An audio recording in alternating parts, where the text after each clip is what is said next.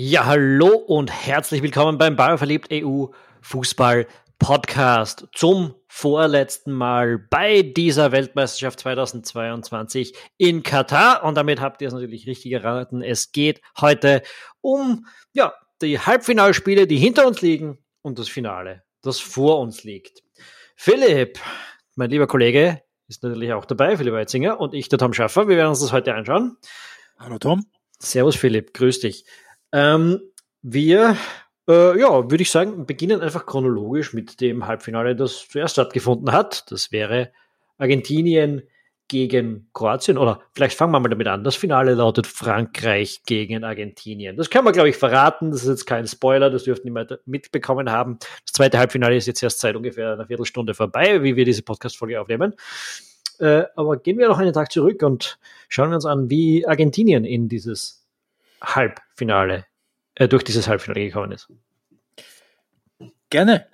Mit einem 3 zu 0 gegen Kroatien, wobei es in der ersten halben Stunde nicht so ausgesehen hätte, als wäre das ein Spiel, das 3 zu 0 ausgeht. Das war relativ ausgeglichen. Kroatien mit etwas mehr Ballbesitz, allerdings äh, mit nicht besonders vielen Chancen, die aus diesem Ballbesitz entstanden sind, weil die Argentinier sich dann auch ganz gut verteidigt haben. Wieder Lionel Scaloni mit einer sehr adaptiven Formation. Also das war auf dem Papier ein 4-4-2, was dann auch je nachdem, wie das Spiel dann verlagert wurde, also die Außenspieler des, äh, im Mittelfeld, das waren Rodrigo de Paul und, und Alexis McAllister, sind ja eigentlich zentrale Mittelfeldspieler, tendenziell eher, die sind auch eher dann ins Halbfeld eingerückt, dafür Molina und Tagliafico auf den Außenbahnen sehr hoch. Messi hat im Grunde genommen machen können, was er wollen hat. Wieder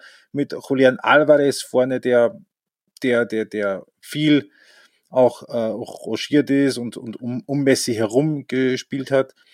Und die Kroaten im üblichen 4-3-3, diesmal wieder mit Modric etwas tiefer, als es im Viertelfinale der Fall war gegen Brasilien. Wie gesagt, relativ viel Ballbesitz, erste, Halbzeit, äh, erste halbe Stunde nicht viel rausgekommen und dann haben sie sich einmal locken lassen. Die Kroaten sind so ein bisschen den Argentinien ins offene Messe gelaufen.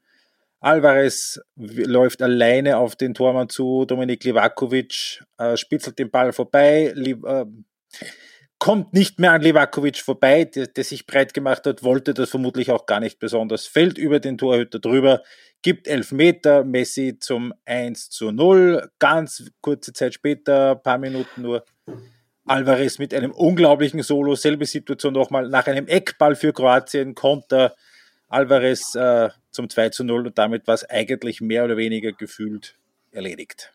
Ja, du hast jetzt mehr oder weniger das ganze Spiel allein erzählt, sehr schön. Äh, na, nur die ersten 39 Minuten. ja, aber danach war das Spiel mehr oder weniger fast vorbei.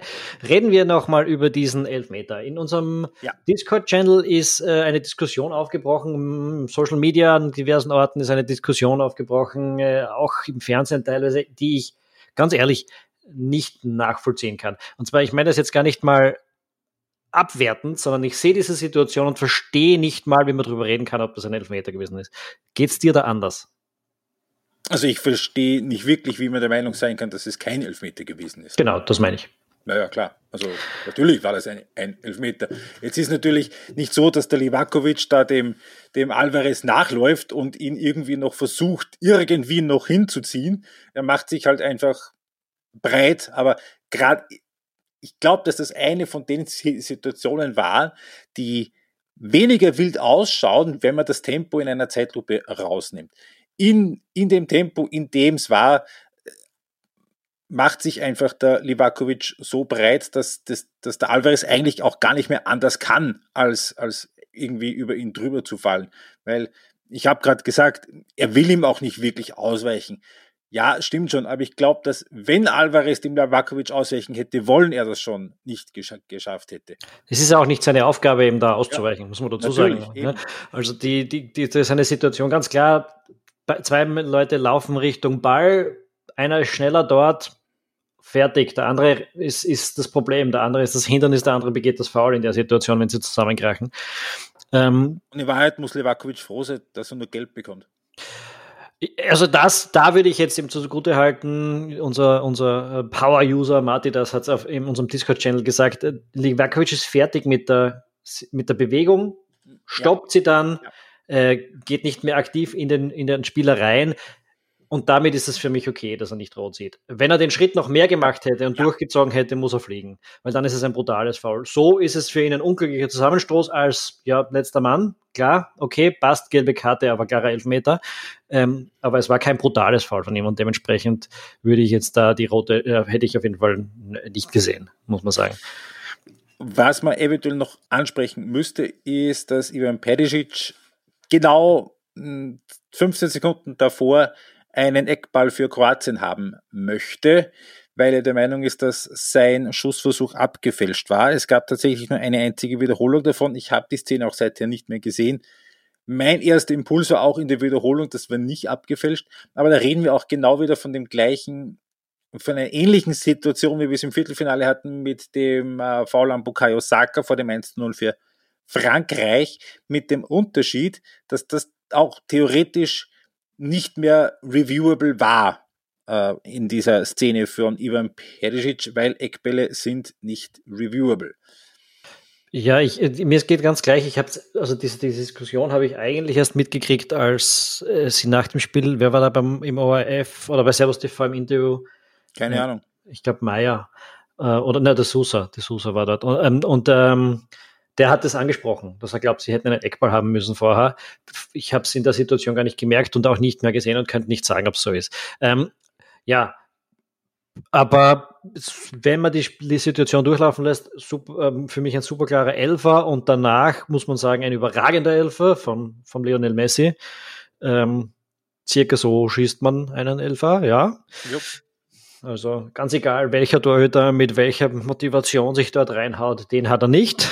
Knapp am Kreuzeck vorbei, könnte man sagen, von Messi, aber trotzdem ins Tor. Und selbst, das ist ja so fast irgendwie zum Trotz, äh, wenn die Kroaten sagen, sie hätten da gerne einen Eckball gehabt, fünf Minuten später haben die Kroaten einen, einen Eckball und zehn Sekunden später fällt das 0 zu 2.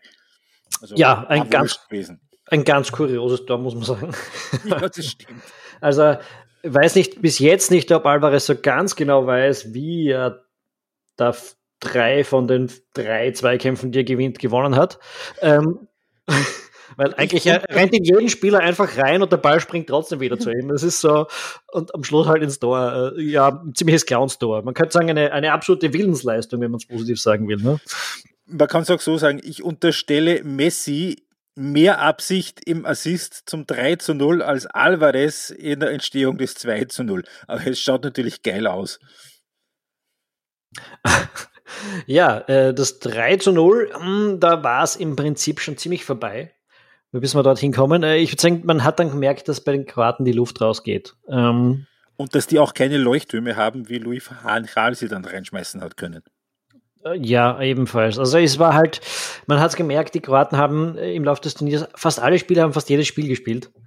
Ähm, jung sind sie auch nicht mehr besonders, die meisten von ihnen, haben wir schon gesehen. Es ist dann auch klar gewesen, Modric musste früher raus, da war man dann, da war dann klar, das ist auch die, die mehr oder weniger das WO gegeben, als man den Modric vom Platz genommen hat. Äh, das war dann, glaube ich, aber schon nach dem 3-0. Äh, das natürlich finde ich schon überragend gemacht war von Messi. Also der über, über 50 Meter packt er den Guardiol gleich äh, dreimal ein. Er ist dann, ja, okay, zu, zu, zur Vorlage kommt, sagen wir so.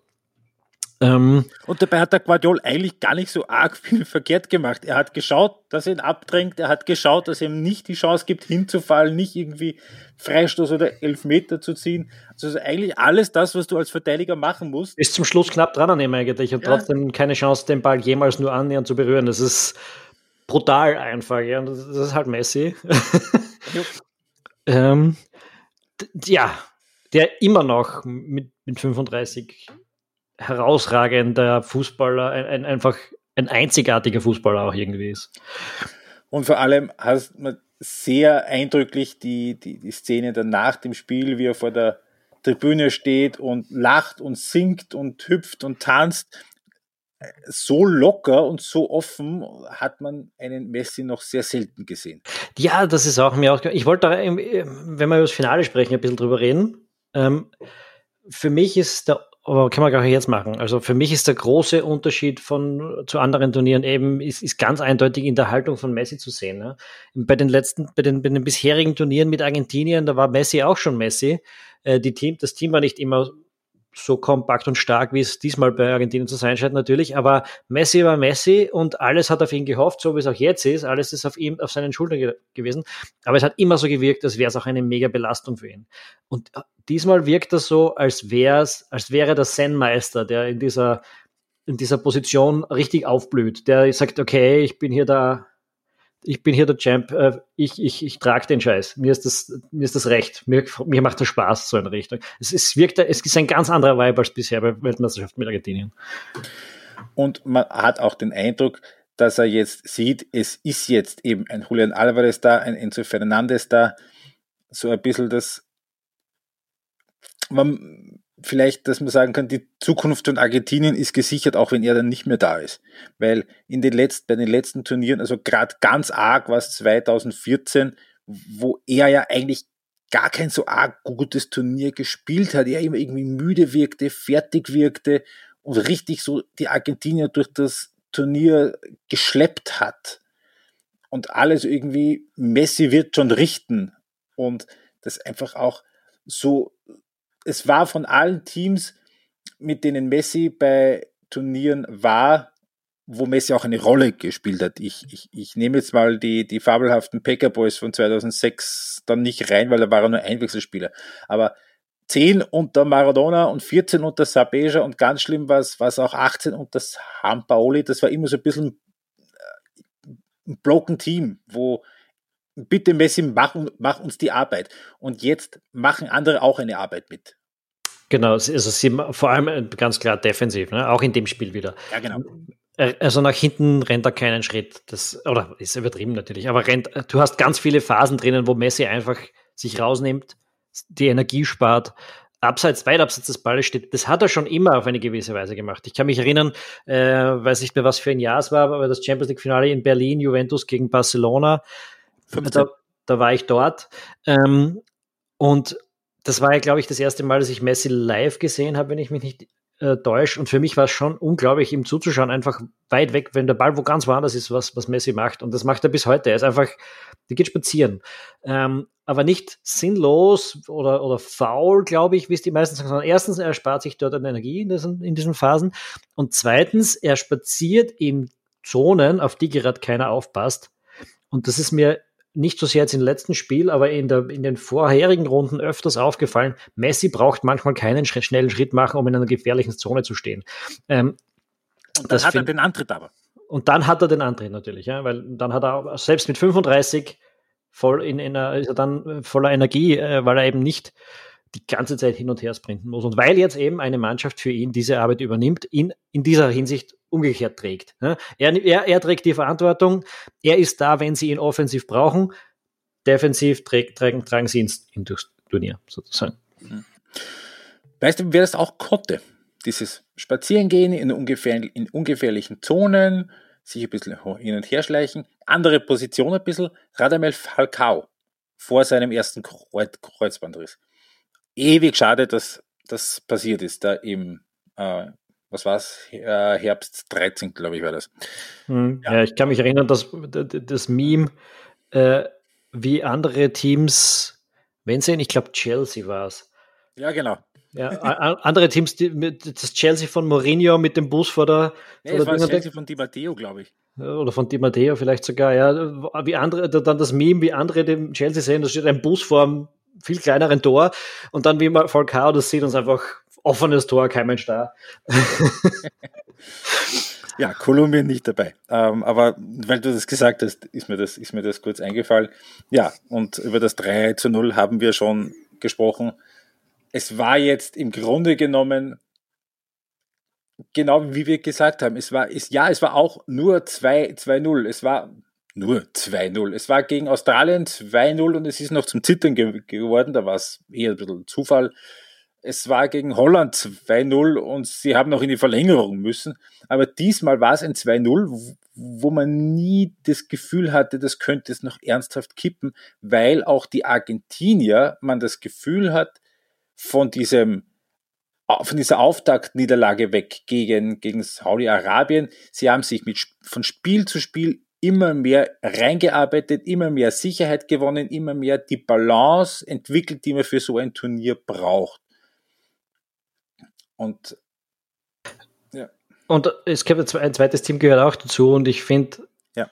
Äh, Kroatien hat ein bisschen gekriegt, what they had coming, so könnte man ja. sagen. Weil äh, es, es war gegen, äh, gegen äh, Brasilien, Brasilien, davor. Es war ein, ein sehr ähnliches Spiel. Ja? Äh, keinerlei Torchancen von Kroatien, äh, dann in Rückstand geraten und irgendwie wieder zurückgekommen. Also das war dann schon in der Verlängerung bis Mai. Aber trotzdem so, im Prinzip das Spiel ist eigentlich völlig gegen sie gelaufen. Trotzdem sind sie da irgendwie drin geblieben und so weiter und so fort. Das hätte diesmal auch wieder passieren können, aber es, das kannst du halt nicht jede Runde bringen. Irgendwann geht diese, äh, geht die Wahrscheinlichkeit dann gewinnt die Wahrscheinlichkeit, sagen wir es so. Ähm, und, und das war in dem Fall so. Äh, Kroatien insgesamt klar großes Turnier gespielt, äh, das Beste rausgeholt, glaube ich. Aber da war es vorbei. Forever. Ja. Gut, ja. und You Can't Beat the Odds Forever galt am Ende dann auch für das zweite Semifinale. Marokko gegen Frankreich. Im Grunde genommen auch wenn es dann das Spiel etwas anders verlaufen ist, aber so nach fünf Minuten, wie die Franzosen da diesen Ball reingeflippert haben, eigentlich eine blöde Situation. Einer rutscht, aus, dann, dann, dann, zweimal abgefälscht, dann steht der Ziyech irgendwo nur nicht in der Nähe vom Ball und der Hernandez, der trifft den Ball dann auch noch irgendwie komisch in der Drehung so, dass er wirklich reinfliegt. Auf jeden Fall dieses frühe 1-0 nach fünf Minuten für Frankreich ein Traum für die Franzosen, weil dann haben sie genau das spielen können, was sie spielen wollen. Ja, und drauf die Franzosen Gift ein bisschen für Marokko. Ähm, und dann sind wir in die ganz klassische Frankreich-Phase gekommen, würde ich sagen. Ja, wie du sagst, das ist das, was sie spielen wollen. Das erste, was sie gemacht haben, scheiß drauf, den Platz äh, geben wir frei, den Ballbesitz geben wir frei. Zur Not haben wir eh den Mbappe, der 240 auf der Außenbahn laufen kann. Äh, das reicht uns, auf das spielen wir jetzt eigentlich das Spiel trotzdem im Wesentlichen im Griff, äh, was die Franzosen da hatten. Aber dann ist es so eine Sache mit so einer Phase, finde ich. Wenn sie das durchbringen, alles richtig gemacht, kontrolliert gespielt, besseres Team, bla bla bla bla bla. Aber jetzt stell dir vor, irgendwie Marokko schießt in den nächsten 60 Minuten einen Weitschuss, der abgefälscht ins Tor geht und dann gibt's niemanden, der sagt, naja, besser gespielt, abgeklärtes Team, alles kontrolliert, bla bla bla, sondern dann sagt man, verdient wirklich in die Scheiße gesprungen. Äh, und zwar, ja. äh, und auf das spielt er halt immer der Deschamps und es geht mir dermaßen am Arsch. Es, ist, es macht, es genau. macht von Runde zu Runde wilder, dass das so passiert. Aber es ist genau eben genau das, was du ansprichst, das ist ja passiert. Voriges Jahr ja. im Achtelfinale ge gegen die Schweiz. Es ist, es ist ihm ja auch gegen England passiert. Man darf das nicht vergessen. Ja. sie sind einmal haben sie den Ausgleich gekriegt, ein zweites Mal können sie sich bei Harry Kane äh, bedanken, dass es nicht nochmal äh, ein Elfmeter reingegangen ist. Also eineinhalb Mal ist es irgendwie schief gegangen. Es wäre auch diesmal fast schief gegangen.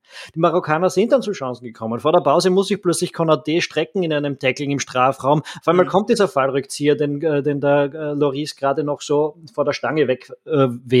Äh, und dann reden wir von dieser 27. Minute, die ein bisschen skandalös ist. Also da geht der Ball, äh, ein, Steil, ein, ein Pass von Marokko in den Strafraum, sagen wir so. Es war mit Abstand keine gefährliche Situation oder eine klare Torchance. Hernandez stoppt sich den Ball, will um die Ecke rennen, rutscht aus, mäht Buffal um. Ein ganz, ganz klares Foul für mich. Ja. Und es gibt die gelbe Karte für Buffal. Äh, und das, für die Frech, für, dass er die Frechheit besessen hat, sich von Hernandez umtreten zu lassen. Ja, und das ist eigentlich ein Elfmeter. Und ich verstehe nicht, wie es nicht möglich, wie, wie, wie, wie EA da nicht eingreifen kann und nicht zumindest sagt, Schidri, das schaust du jetzt sicher nochmal an. Weil da glauben wir da nicht, dass du das gesehen hast oder dass das richtig, äh, dass du das so, dass du das genauso vorstößt, wie es jetzt wirklich passiert ist. Weil in der, in der Aktion hat das vielleicht schnell anders ausgehört, ja. Auch in der ersten Kameraeinstellung in Echtzeit hat es ein bisschen anders ausgehört. Aber diese, diese Wiederholung ist ein klarer Elfmeter. Da gibt's keine zweite Meinung für mich. Ja, ich sag so, die Franzosen hätten sich nicht beschweren dürfen. Vor allem auch, weil sie es ja selbst, selbst mehr oder weniger herbeigeführt haben, eben durch dieses, dieses Spiel, dass sie eben den, Marokkanern so ein bisschen den Ball geben und den Platz geben und, und uns ihnen so ein bisschen die Bürde der Spielgestaltung, der, äh, der, äh, die ungewohnte auf, Genau. Ich meine, das ist natürlich Game State, ja. Das ist, weil das Match, weil sie führen, spielen sie so. Andernfalls würden sie drucken. Wissen wir. Ja. Wissen wir auch alle, dass sie die Qualität dazu hätten. Das Ärgerliche ist ja, dass sie es nicht tun. Aber in der Situation reines Glück, reines Glück bis hin zum Betrug, wie schon im, Halbfinale, äh, im Viertelfinale gegen England, äh, reines Glück bis hin zum nahen Betrug, was bei den Schiedsrichterleistungen momentan abgeht, ähm, dass das nicht in die Hose gegangen ist. Zumindest mal fürs erste Mal in diesem Halbfinale. Normalerweise muss man sagen, das ist ein Elfmeter und dann wissen wir, da ist eine 75-prozentige Chance, dass der Ball am Schluss im Tor landet. Ähm, auch wenn Marokko bis dahin jetzt keine unglaublich große Torchance gehabt hat und Frankreich das kontrolliert hat. Diese Spielweise provoziert das. Und ähm, naja, wir werden sehen, ob es noch ein weiteres Mal gut geht. Das werden wir sehen. Wir sollten vielleicht auch noch mal kurz erwähnen, Marokko hat auch große Personalsorgen gehabt im Vorfeld des Spiels, auch im Spiel. Ich bin fast überzeugt davon, dass die Systemumstellung auch genau dem geschuldet war, dass eben Agert und Saiz nicht fit waren, waren beide auf dem, auf dem Plakett eigentlich, sollten starten. Äh, Agert hat dann mehr oder weniger ein paar Minuten vor Spielbeginn sich rausnehmen müssen, Saiz dann nach, nach 20 Minuten. Und Marokko hat ja mit der Fünferkette begonnen. Und ich habe den Verdacht, dass das eben deswegen ist, um eben die eingeschränkte Mobilität der, der Stamminnenverteidigung ein bisschen zu schützen. Eventuell mit dem, mit dem, mit dem Hintergedanken, dass damit auf den Außenbahnen äh, Ashraf Hakimi und Nusem Basraoui ein bisschen höher schieben können im Zweifel.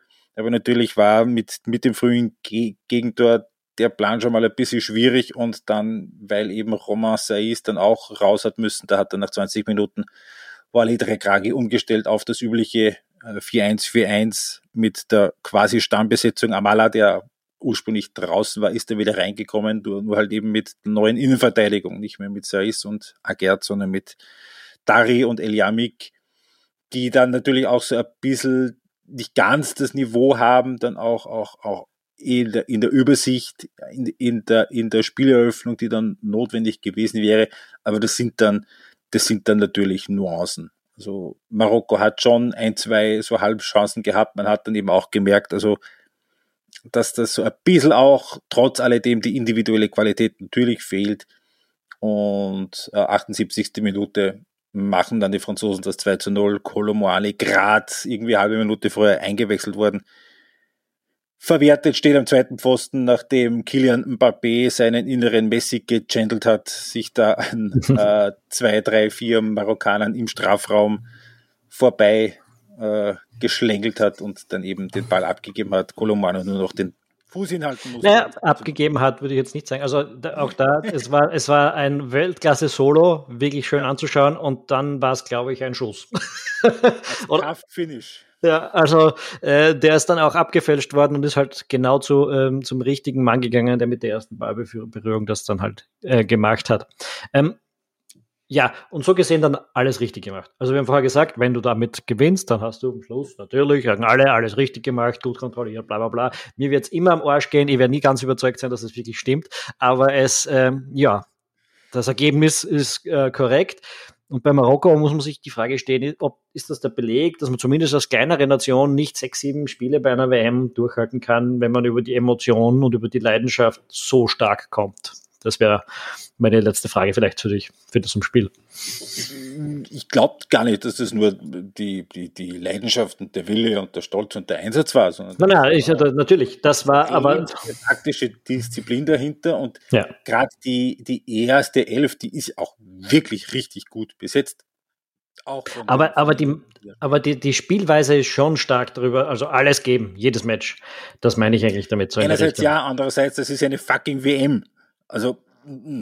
Ja, aber es aber nie, aber nie, aber nie, nie einen Messi ziehen, der mal die Handbremse anzieht. Nie ein Team spielen, das, das halt mal äh, in irgendeiner Phase eine Ruhephase hat, sondern eigentlich immer mit hoher Intensität auf die Gegner draufgehen. Hm? Alles entgegenwerfen. Einerseits ja, andererseits gerade als Underdog hast du auch eigentlich keine andere Chance.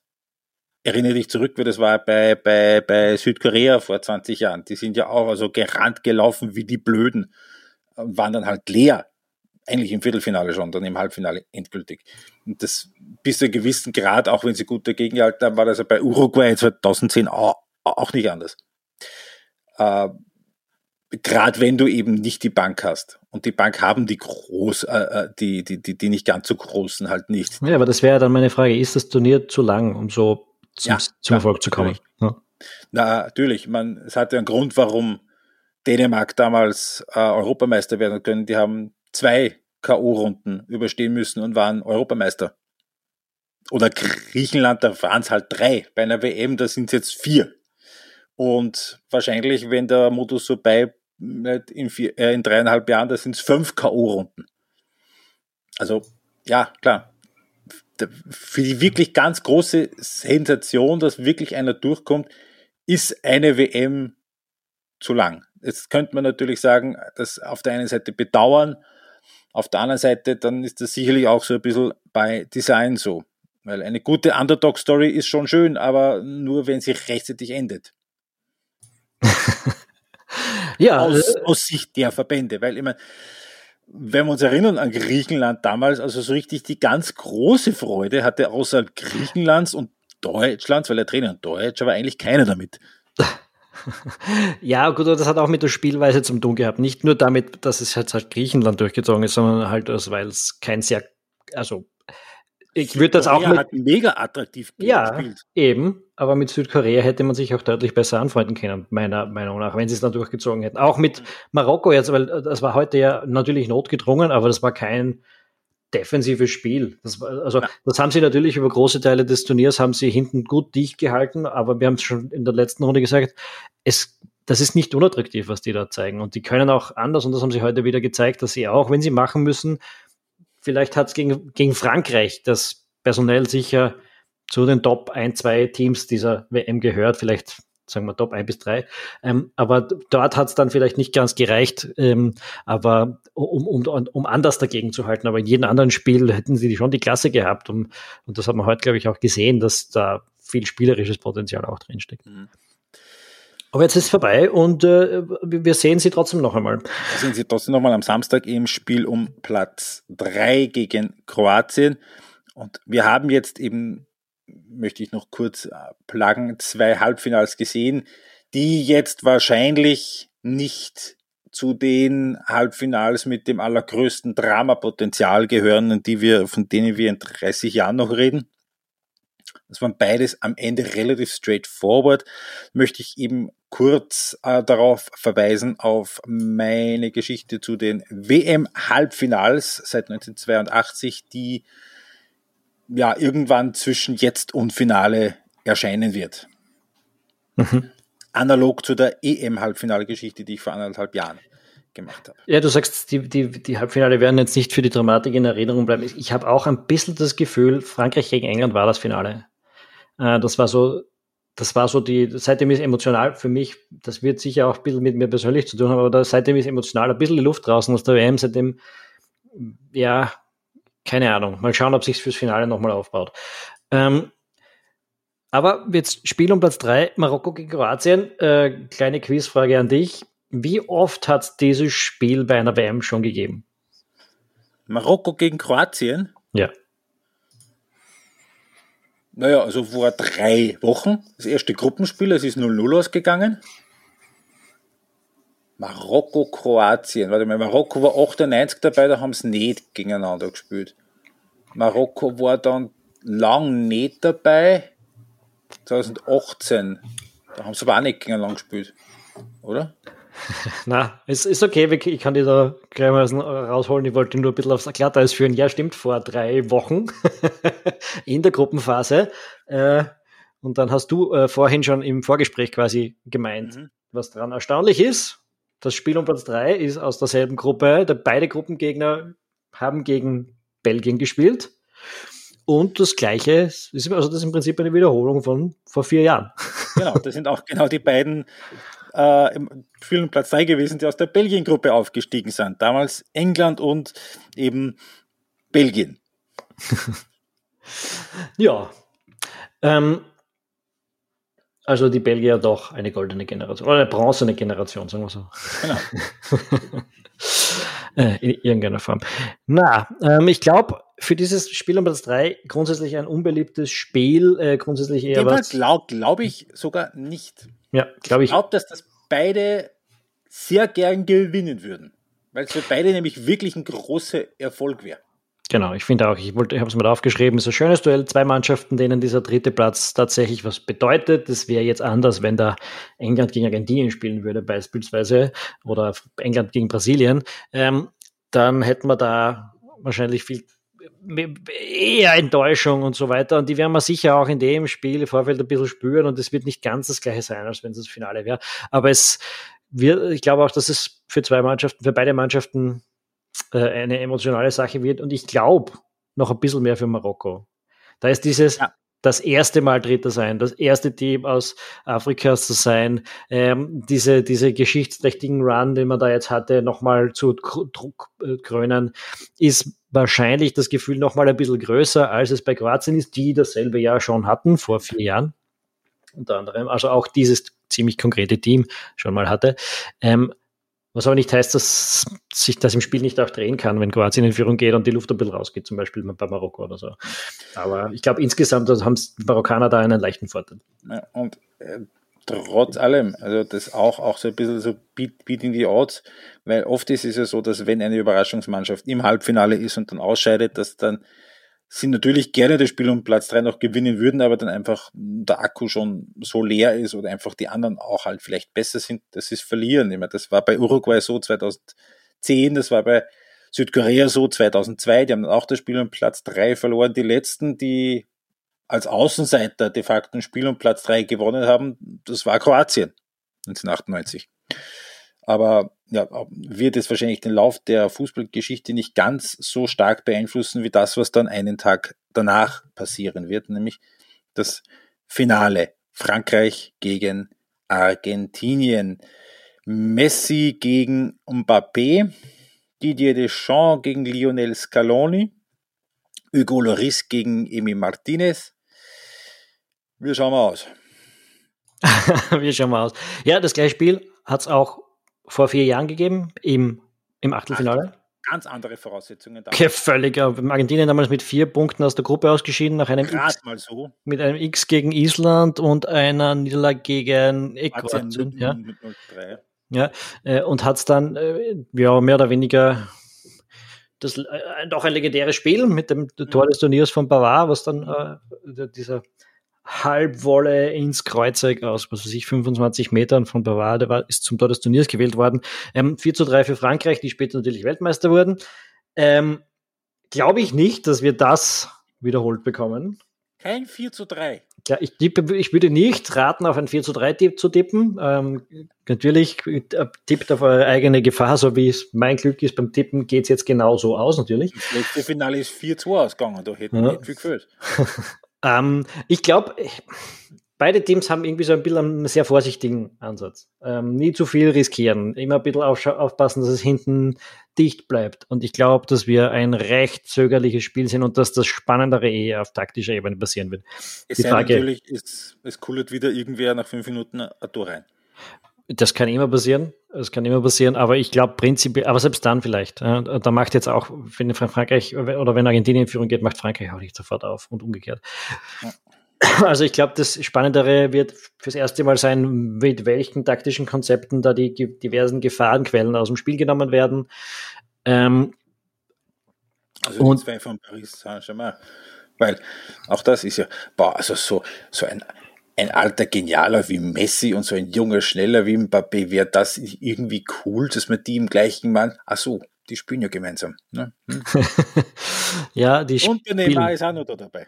Und, und in Wahrheit schaut sich's niemand an. Ja, es ist so. Ja. Die, weil die kegeln dann Brest 7-1 aus dem Prinzenpark. Das ja, und so. wenn sie in der Champions League spielen, sind sie das Arschteam, weil sie mit die mit dem vielen Geld sind, äh, die keinerlei die, die auf nicht wahnsinnig viel Tradition verweisen können. Also es ist ähm, tatsächlich äh, die, das Gedankenspiel, wow, wie cool werden die, wenn sie zusammenspielen, ist, ist mehr was für Leute, ja, nicht, nicht für unsere Art von Fans, sagen wir so. Ja, das stimmt. Also äh, irgendwie, irgendwie doch, aber dann in der Konstellation. Es passt einfach. Übrigens, nicht. Ashraf Hakimi spielt auch dort. Ashraf Hakimi spielt auch dort und hat, äh, ja, heute seine Sache Mit. gegen nicht schlecht gemacht. Ja, und hat dann auch sein Trikot bekommen. Hm. Also, man muss, man muss es sagen, dieses, diese 80. Minute Solo von Babé war geil natürlich. Ansonsten ist er jetzt eigentlich zwei Spiele nicht wirklich da gewesen, finde ich. Also er war gegen England ziemlich rausgenommen, da haben wir drüber gesprochen, dass er trotzdem eine Rolle gespielt hat, ähm, aber was er rein persönlich nicht wahnsinnig in Erscheinung getreten ist und auch heute nicht oft. Nicht Man hat halt ein bisschen den Eindruck gehabt, er ist, er ist dann ins Zentrum gewandert, wie so nach 70 Minuten herum Olivier Giroud ausgewechselt worden ist für Markus Thuram. Thuram dann auf die linke Seite gegangen, Mbappé ins Zentrum womöglich die Vermutung, der Verdacht liegt nahe, um einfach auch hier ein bisschen für defensive Absicherung mehr zu sorgen und dass halt Mbappé in der Mitte dann halt geschickt werden kann. Äh, es ist halt alles so ein bisschen nach hinten gedacht bei Frankreich. Aber das haben wir ja jetzt seit zehn Jahren. Ja, Deschamps ist seit zehn Jahren französischer Teamchef. Hm. Na, insgesamt, ich würde schon sagen, wenn du das zwei Teams gegenüberstellst, äh, Frankreich ist das personell stärkere Team, Mhm. Es ist taktisch mit Sicherheit kein blödes Team. Es ist mit Sicherheit kein naives Team und es ist schon gar kein risikofreudiges Team. Ähm, das heißt, in meinen Augen darf eine Sache nicht unbedingt passieren, wenn Messi diesen Titel will und das ist, Frankreich darf nicht in Führung gehen. Ähm, weil ich tu mir schwer zu sehen, wie sie dann zurückkommen, die Argentinier, wenn die Franzosen zumachen können. Ähm, und das ist ein WM-Finale gegen Argentinien und kein EM-Achtelfinale gegen gegen die Schweiz. Und oh, wird schon. Ja. Man, also dann, vor allem ohne Pogba, der ja damals ein großer Teil des Pro Problems war, nicht nur auf dem Feld, sondern auch zwischenmenschlicher Natur. Ja, man könnte fast meinen, dass ein paar Ausfälle, die auf dem Papier ganz schlecht ausschauen für Frankreich, am Schluss nicht ganz so schlimm gewesen sind. Da gehört Pogba dazu, da gehört Benzema dazu, weil das keine Spieler, die für wahnsinnig gute Stimmung im Team sorgen normalerweise. Ähm, und Aber auch Lukas Hernandez, weil der Bruder, der Theo, ist ein wesentlich offensiverer äh, und der da sicher mehr Unterstützung ist für Mbappé, als es, als es äh, der Lukas wäre, der eigentlich auch bei den Bayern oft als eher als Innenverteidiger spielt, als als Außenverteidiger. Das ist aus taktischer Hinsicht sicher, da kann man lang drüber streiten, ob ob es hinter ein, also das hat es auch oft die Debatte gegeben in diversen Podcasts, ist die Schwäche von Frankreich nicht genau diese linke Seite, weil beide so offensiv sind. Auch heute, Marokko ist ganz, ganz oft über die Seite gekommen, die haben es schon versucht anzubohren. Ja, ähm, aber Konaté ist äh, wesentlich besser gespielt als der Youtube Meccano in den letzten paar ja. Spielen. Also, aber die Seite einerseits, aber das war auch gegen England nicht unbedingt anders. Saka ist über rechts gekommen. Ähm, hat auch, auch die Engländer versucht, die Seite anzubohren. Das heißt, einerseits natürlich offensiv unheimlich stark, andererseits äh, defensiv ein bisschen anfälliger. Äh, witzigerweise wählt da jetzt immer die offensive Variante und spielt trotzdem ein defensives Spiel. Ähm. die Vermutung liegt nahe, nachdem Lionel Scaloni ja einer ist, der auch im Turnierverlauf sehr, sehr gerne mit, mit Überladungen spielt auf einer Seite und zwar auch auf beiden Seiten. Also gegen Mexiko war, hat er die rechte Seite überladen, dann gegen Australien hat er die linke Seite überladen. Das, ah, beziehungsweise gegen äh, Polen hat er die rechte Seite überladen. Und ich glaube, dass es fast naheliegend wäre, dass auch die, diesmal äh, die, die, die rechte Angriffsseite, also die linke französische Abwehrseite, überladen, äh, äh, dort, dort für Überladungen sorgt, dass er eben sagt, Messi kommt von der Seite, dass äh, De Paul ähnlich hoch spielt, wie es jetzt gegen gegen gegen Frankreich war und dass auch ein ein, ein, ein Nahuel Molina, der Rechtsverteidiger, relativ hoch äh, spielen wird, einfach um genau in diesen Raum hinter Messi einfach da die die die die Franzosen zu binden. Mhm. Ist durchaus eine Frage. Es kommt vielleicht auch ein bisschen darauf an, ob Rabiot wieder spielen kann im Finale. War heute ja draußen, ist Verfahren reingekommen ins Team dafür, das wird einen Unterschied machen, personell natürlich. Ähm, ansonsten, du hast es vorher schon in der Einleitung kurz angesprochen, wir reden auch bei diesem Spiel ein bisschen über Personalien. Jetzt habe meine Einschätzung zu Messi, wie er bei diesem Turnier sich verhält, haben wir schon ein bisschen vorweggenommen, auch deine. Meine Frage jetzt an dich, brauchst du dieses Spiel noch, um festzustellen, wer der Spieler des Turniers ist? Nein. Ich hätte nämlich auch Nein gesagt. Für mich ist es jetzt Messi und aus. Genau. Ja. Ähm, weil selbst wenn ein Mbappé das Finale entscheidet, war er für mich nicht, also er hat, er hat natürlich großartige Szenen gehabt und äh, auch teilweise sehr stark gespielt, jetzt mal von den zwei Spielen abgesehen, aber das kann ja immer sein. Also, aber, aber er hat einfach nicht diese Bedeutung für Frankreich, dieses ich muss performen, ich muss da sein. Weil wenn er nicht da ist, dann ist es Griezmann. Wenn der nicht da ist, dann ist es halt äh, Dembele und wenn der nicht da ist, dann macht der Giroud halt fünf Tore. Ähm, macht einen Unterschied, finde ich. Und, und das kann man ja nicht mehr nehmen. Hm? Der wird aber auch was sagen. Es wird dem Messi völlig wurscht sein, ob er der Spieler des Turniers ist wenn das Finale nicht gewinnt. Genau Logisch. dasselbe Thema haben wir 2040 gehabt, wo ist auch Spieler des Turniers worden, steht das noch im Finale da, äh, wie 15 Tage Regenwetter, äh, weil er das Finale verloren hat.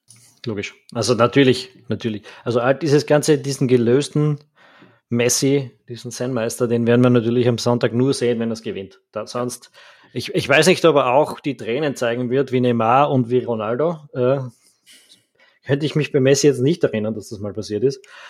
Ähm, aber, aber äh, natürlich hängt alles davon ab. Sein, sein ganzes Glück an diesen, in diesen nächsten Monaten wird dran hängen.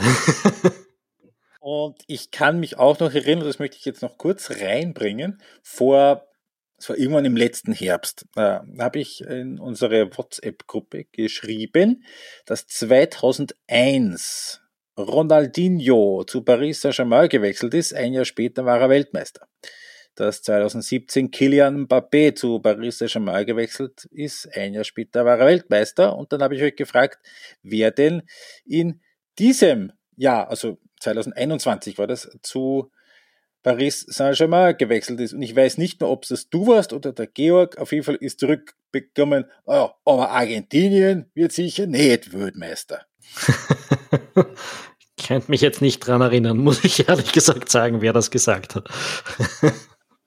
ja, so weit geht mein, mein WhatsApp-Archiv nicht zurück. Aber ich kann mich nur erinnern, ich, ich habe sehr, ich habe ich habe so ein bisschen zum Umdummsuchen angefangen. Gestern am Abend nach dem Spiel. Ich habe ein Bild, das war auf Twitter und ich habe nichts gefunden. Nichts. Und dann immer, ey, das war's doch ihr in der WhatsApp-Gruppe. Ja, auf jeden Fall, ja, die Möglichkeit besteht, dass äh, auch zum dritten Mal jemand, äh, also, also dass, dass, äh, dass das so wird. Und ich könnte mir vorstellen, dass es 2025 dann einen gewissen Run auf einen Vertrag bei Paris Saint-Germain gibt. ja, ich weiß nicht, ob die äh, abergläubische Ader von Fußballspielern dann so weit geht. Aber bei Paris Saint-Germain gibt es ja auch den ein oder anderen Euro, der den äh, der die Entscheidung vielleicht beeinflussen kann. Muss ja nicht unbedingt Aberglaube sein, der dann dahinter steckt. Genau. Ja. So, dann sollten wir noch vielleicht ganz kurz, wer wird das Finale leiten? Wissen wir aus heutiger Sicht natürlich nicht. Als äh, Kandidaten, als heiß am öftesten genannte Kandidaten sind Szymon Marciniak aus Polen und Ismail Elfat aus den Vereinigten Staaten. Elfat dürfte jetzt auch der darf nämlich keine Spiele von Marokko leiten, weil er in Marokko geboren wurde. Mhm. Mir persönlich hat der Amerikaner sehr gut gefallen im Turnierverlauf. Wüsste ich, könnte ich jetzt beides nichts sagen, weil, sagen wir so, sie sind mir beide zumindest nicht negativ aufgefallen im Gegensatz zu anderen Schiedsrichtern. Äh, dementsprechend wird es schon passen. Ähm, denke, ich hoffe, wir werden nach dem Finale nicht mehr über die Schiedsrichter sprechen müssen, so wie wir es jetzt in den letzten zwei Podcasts oft tun mussten. Mhm. Ähm, und dass wir da einfach eine saubere, eine saubere sportliche Entscheidung finden. Also El Fat hat gepfiffen Portugal gegen Ghana, das 3 zu 2, hat gepfiffen Brasilien Kamerun, das 0 zu 1 am letzten Gruppenspieltag und das Achtelfinale zwischen Japan und Kroatien. Äh, Simon Marciniak hat gepfiffen das 2 zu 1 von Frankreich gegen Dänemark sowie das 2 zu 1 von Argentinien gegen Australien im Achtelfinale. Wir werden es relativ bald erfahren. Und wissen wir zumindest, das geht lange, das Finale. Okay. 0 zu 0 und Elfmeterschießen, oder? Na, glaube ich nicht. Ich glaube, es, ich, ich, naja, vielleicht. Äh, ich, nein, ich glaube, es gibt eine Entscheidung vorher. Ich glaube, nicht, weil jemand wahnsinnig drauf drängt, sondern weil irgendwo einfach der Blitz einschlägt äh, und wir mal rechtzeitig fertig werden, sozusagen, nach nur 110 Minuten Spielzeit oder so. Dein Tipp? Ich, ich will, dass es Messi macht. Ähm, ich bin eigentlich ja nicht so sehr der Typ dafür, der sagt, ich, ich will, dass Superstars noch viel erreichen, aber äh, bei Messi, das also wäre schon schön. ich unterschreibe jedes Wort und es fast genauso vor, formuliert. 1-0 Argentinien, Messi mit dem Siegtor aus einem Elfmeter. Yes. Na, aus dem, na, ich will ein Solo. Also wenn schon Solo vom eigenen 16er ja, bis am Tormann vorbei, Lorenz noch zweimal schwindig gespielt. Nein, nein, nein, damals kombinieren, mega Solo äh, mit Foul und Elfmeter. okay. Nach, nach, der dritten Runde rund um Loris schneidet der ihn um und es gibt Elfmeter. okay, ja. Äh, das ist der Traum. Äh, nicht sicher, ob diese Prognose hält, im Gegensatz zu all unseren sonstigen äh, Expertisen und Prognosen, die wir im Vorfeld immer ja, wieder. Wir haben immerhin beide ein Viertelfinale richtig getippt. Gemeinsam sind es zwei gewesen. Ne? Ja. Wir haben, glaube ich, beide, beide Halbfinals richtig. Yep, das sollte sich ausgegangen sein. Mhm. Ja. Na gut, ähm, dann sage ich, wir haben es äh, für heute. Wir hören uns natürlich nach dem Finale wieder und dann gibt es den abschließenden Podcast zu dieser WM. Danach geht es recht bald wieder in, die, äh, in den Ligenalltag, wo wir uns auch schon Gedanken gemacht haben, wie schnell wir einen neuen Podcast schaffen. Aber bis dahin ist noch ein kleines WM-Finale zu spielen. Äh, wir wünschen euch viel Spaß dabei. Wir hören uns danach ähm, und ja, bis zum nächsten Mal. Ciao. Servus.